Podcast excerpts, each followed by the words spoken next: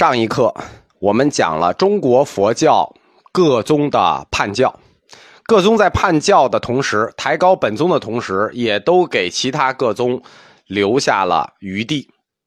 但是净土宗不是，净土宗的判教理论一出，横扫一切啊！首先就是因为它还带有神学性质嘛，所以它那个气势就强。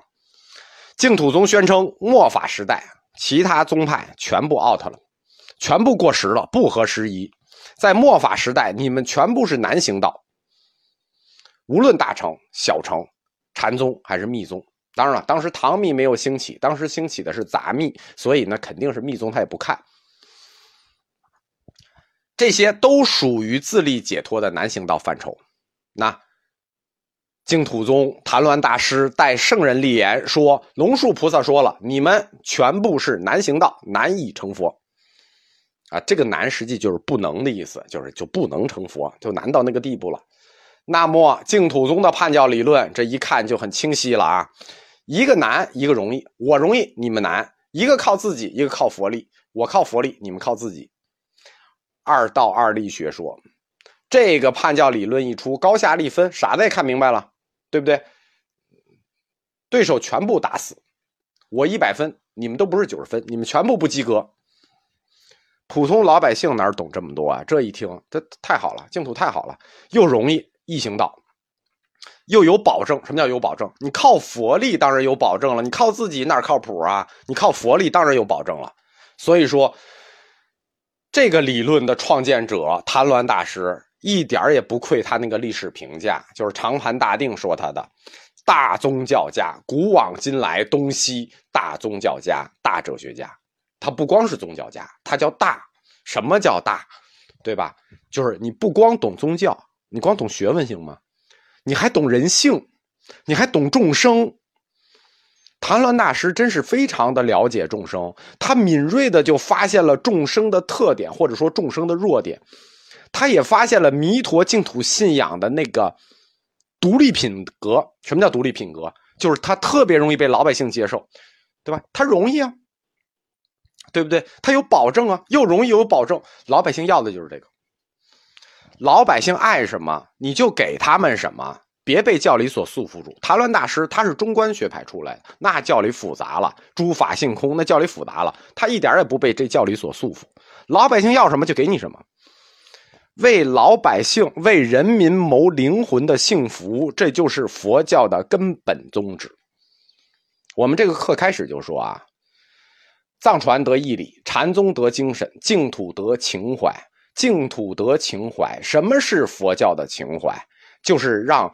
人民的灵魂得到幸福，即使现在的这个世界充满了痛苦，那么也得给他们希望，告诉他们，让他们未来来世的灵魂能有幸福。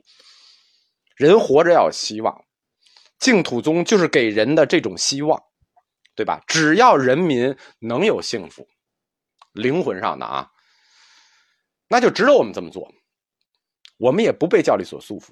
从这个角度上讲，净土宗的情怀和我们共产主义的情怀是在方向上是完全一致的。但是谭鸾的这个二道二力学说，它在理论上就等于把净土教和大乘教给对立起来了。为什么？我一行，大乘其他七宗全部难行，我靠佛力，你们其他七宗全靠自力。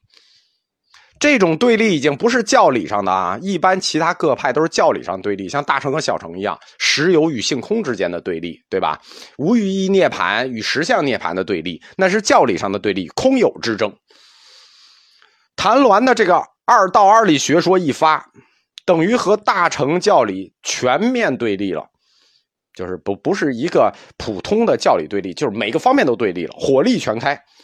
以一敌百，谭鸾大师真是以一敌百，火力全开，号召大家舍弃自力解脱，要取他力解脱，取佛力加持，舍弃难行之道，取易行之道，舍弃大乘教的十相涅盘吧，大乘教的十相涅盘，你不不要看了，没有意思，而去西方净土世界。净土教的这种基础理论呢？实际从本质上就已经否定了大乘教，对吧？虽然我们今天它仍然是大乘教的一部分，但是它的理论叛教理论一出，它就等于站在大乘教的对面了。所以说，净土宗的理论革命性极强，它否定大乘的性空理论，等于那就不光是性空理论啊，包括它的南行，包括它的自立，全部给否定了。在否定的这个同时啊，否定了大乘基础，那基本上那其他大乘八宗剩下的七宗一块就给否定了。二道二力学说，它奠定是中国净土宗的理论基础。奠定完理论基础之后要干什么？对吧？我们有了理论，那剩下的很简单了，我们就要行动了。我们要到人民中去，去争取信众。所以学说一旦确立，下一步就是要去争取信众。净土宗它根植于大乘佛教，我们说过，大乘佛教发出两支巨流：净土教和金刚乘，就是藏传。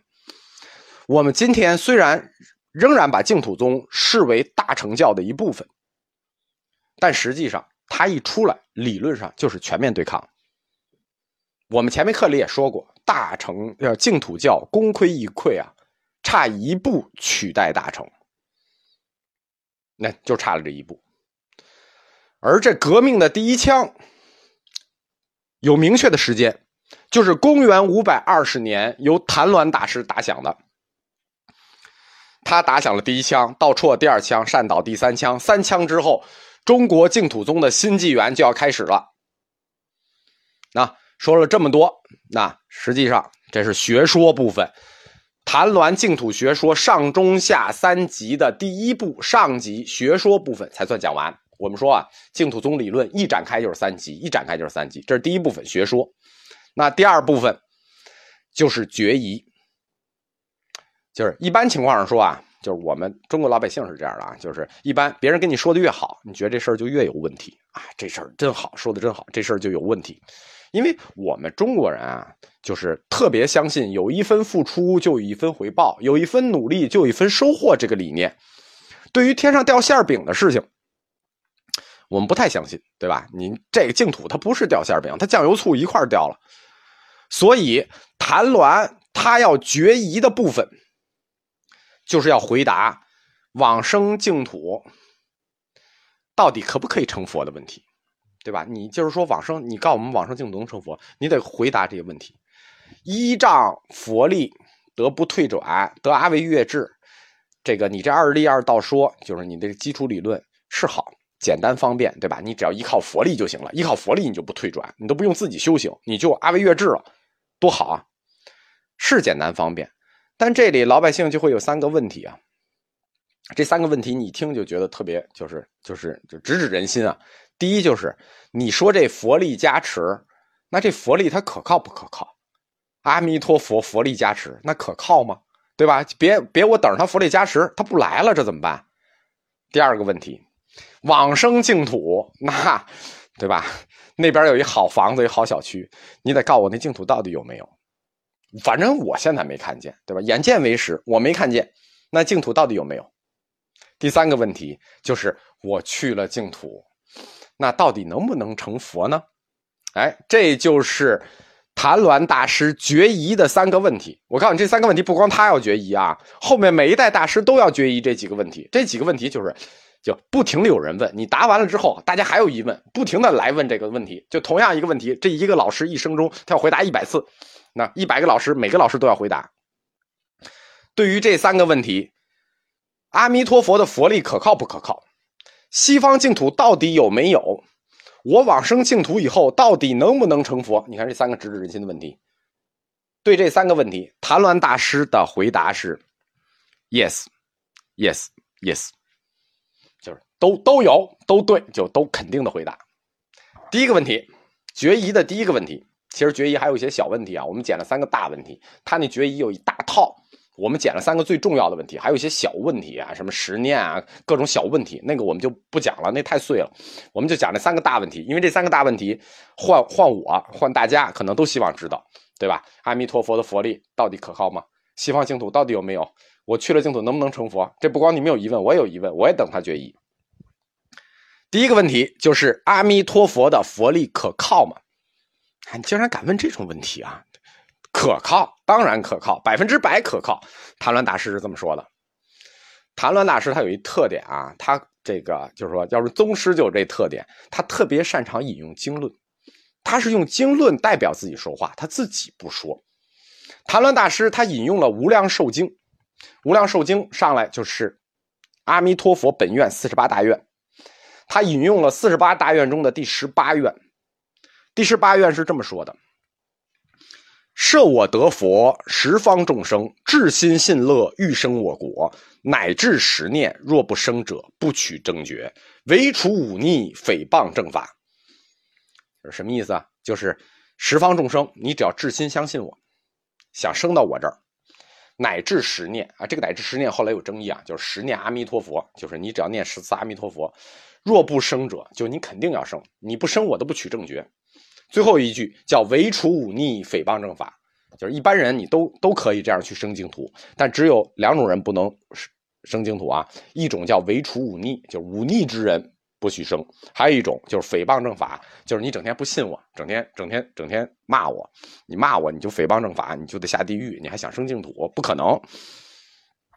这条在阿弥陀佛本愿中特别厉害，为什么？阿弥陀佛有四十八个本愿。这四十八个本愿结尾和开头都是一样的，开头和结尾都是一样的，开头都是以摄我得佛为开始，结尾都是以不取正觉为结尾，唯有第十八条不一样，这一条特别厉害，就是唯除忤逆诽谤正法，就是他不是以不取正觉为结尾的愿望。然后谭鸾先引用了这条啊，这条他的要引用的那话说叫至心信乐欲生我国，若不生者。他要用的是这句，然后他又引用了四十八大愿里的第二十条，第二十条是这么说的：“设我得佛，设我得佛就是我要我要如果我要做佛啊，十方众生闻我名号，系念我国，执众得本，至心回向，欲生我国，不果遂者，不取正觉。”听懂了吗？就是说你十方众生听听听说我阿弥陀佛，不叫听说，听了我阿弥陀佛的名号。想来我们西方净土，那你就啊，好好积德，回向众生。你想生，那你肯定会升到我们国家，升到我们西方净土。如果你不来这儿，你不不托生到我们这个西方净土来，我都不取正觉。那这两条说的就很清楚了。第一条，第一条他就给了方法。什么叫方法？十八大愿里说的是，乃至十念若不生者。至心信乐乃至十念若不生者，就是说，你只要相信我，你相信我，你就念十次。当然，这个念有口念和心念。你相信我，阿弥陀佛，你念我十次阿弥陀佛，你就可以往生我们这个净土。否则，我就不取正觉。阿弥陀佛为了你，他都不取正觉了，可怕吧？对吧？你没往生，那后面他专门排出来了。如果你没往生，那是因为你犯了忤逆大罪，对吧？你诽谤正法，你骂我了。第二个是什么呢？第二个就是第二十条，第二十条也说的很清楚啊，系念我国愿生净土，不果遂者，就是果然得到，就是说你只要想来我们净土，你就肯定可以。那除非你不想，对吧？你不想，那你没招了，否则不取正觉。第十八条和第二十条愿望说的是什么？是佛拿自己做保证了，我为了你都不取正觉的保证。这两条的前提，大家注意没有啊？十八条的前提叫做至心信乐。首先你自己要信，对吧？至心信乐，欲生我国，什么意思？至心信乐是信，欲生我国是愿，就是你又相信我，你又有这个愿望。换句话说，你信，你先得有内因，对吧？你信，相信我，你愿意生我们西方净土，这叫什么？这叫你的内因。你有了你的内因。我佛力才能加持你，对吧？这就跟现在精准扶贫一样，对吧？你得自己想脱贫，我们政府帮你；你自己就不想脱贫，你让我们帮你什么？对吧？你自己牵着不走，打着倒退，你自己非要去地狱，然后你让佛咋整？对吧？你也太为难阿弥陀佛了，对不对？正是阿弥陀佛本愿提出来，你要先有信和愿，我才能帮你。因此。唐鸾大师指出：“那你看，阿弥陀佛的本愿力，它不是凌空发的。为什么不是凌空发的？因为你先要有自己的信和愿，你自己有愿力，阿弥陀佛的愿力才能帮你。你自己没愿力，是不是不能帮你？因此，帮助你实现你自己愿望的这种力，阿弥陀佛的力是帮助你自己实现你自己愿望的力。这种力就叫增上缘。在佛教理论里有个专门的词叫增上缘，就是增进你的愿望。所谓增上缘，就是只能对事物的生长、成功起到帮助的条件。对吧？你自己想好好学习，那我老师教你才有价值。你自己就不想好好学习，我教你没有价值。你自己想考清华，那我教你，对吧？你帮助你，当然我教你，你肯定考不上了，对吧？这种帮助你自己愿望的力，你有愿望，佛帮你一把的力，就是阿弥陀佛的愿力。前面我们说过啊，正是谭鸾大师，他在理论上。把人的愿望不叫人的愿望，就是把愿望和力两个概念统一起来了。换句话说，愿望就是力，力就是愿望，合二为一，对吧？他首先这么做了，所以说这个阿弥陀佛的愿力为什么可靠？是因为你有愿力，加上阿弥陀佛有愿力，增上缘了，所以它一定可靠。然后呢，就对这个可靠，这个阿弥陀佛这个力肯定是可靠的，包括你有愿望，他的力可靠。他在《往生论著》里，谭鸾写了这么一段，叫做“愿以力成，力愿就；愿不徒然，力不虚设。力愿相符，毕竟不差。”那就是你看这个愿和力就统一起来了，肯定有用了。但是实际上这里是有哲学漏洞的啊，为什么？大家想一想啊，愿望是什么？愿望是一种动机，对吗？我有希望，这是一种动机。我希望干什么？这是动机。力是什么？力是为了完成这个动机，就完成这个动机去向那个结果的一个过程。换句话说，愿望是精神现象，力是物质现象。二者是谭鸾这段话说的是很有道理。愿以力成，力以愿就。愿不徒然，力不虚设，力愿相符，是缺一不可。没错，缺一不可归缺一不可，但是缺一不可就可以直接替换吗？呃，谭鸾就是这这个佛教哲学里头经常干这种悄悄悄没声声、暗搓搓的事情，就悄悄就给你替换了。反正他这种替换在佛教哲学里是不行的。换言之，愿望是精神现象，力是物理现象。精神现象和物理现象是缺一不可，是混在一起，但可以直接替换吗？对吧？当然，我们觉得不能，我们的人不能。但是呢，在佛教四框架的佛教神学领域里，那当然就能了。之所以能，就是因为佛教神学领域，所谓神学领域，就是主观信仰领域。主观信仰领域，主观信仰领域就是我主观的事儿啊，我觉得就能，我觉得能就能，对吧？佛的本愿就是力，那阿弥陀佛的本愿就是这个力，那这个力肯定就具有不可思议的神通。我的主观认识，我认为就是这样。既然阿弥陀佛已经发了这个愿望，而且他肯定是要做佛的，所以这个愿望就具有这种神通。因此呢。整个净土的理论，其实它一开始大家看到了吧，就是神学范畴的理论，只不过它借用了哲学的形式，就是佛教神学的理论借用了佛教哲学的形式。其实这个后来在其他宗教里也有这种情况，它形成了一种独特的哲学，叫神学哲学。所谓神学，它就具有超验性，对吧？你你不能判断。你不能证真，你也不能证伪，它具有超验性，你是不能用对错来判断的。就是说，这是对的，这是错的。神学不能这么判断，因为神学的第一条件是信。在净土宗中有所谓的三资粮的概念，就是信、愿、行。我们前面就说过，信、愿、行都有了，信、愿、行，信在首位，就是这个道理。所谓神学，它所有的基础都建立在这块板上。你要信，你只要信，什么都有；你不信，什么都没有。比如说，对吧？大家就觉得那我们就不信呗？这信不信是你的事儿。你可以不信上帝，这个世界上有十四亿人信上帝呢，对吧？你可以不信真主，这世界上有十八亿人信真主呢，对不对？信什么不信什么，那是个人的事情，那是主观的。任何一个人，只要你是人，你就有主观，所以不要说我信的这个就对，你信的这个不对，不存在这件事情，在主观认识论上不存在这件事情，在神学领域也不存在这件事情，对吧？哪个神比哪个神大呀？你没有判断标准，切记啊！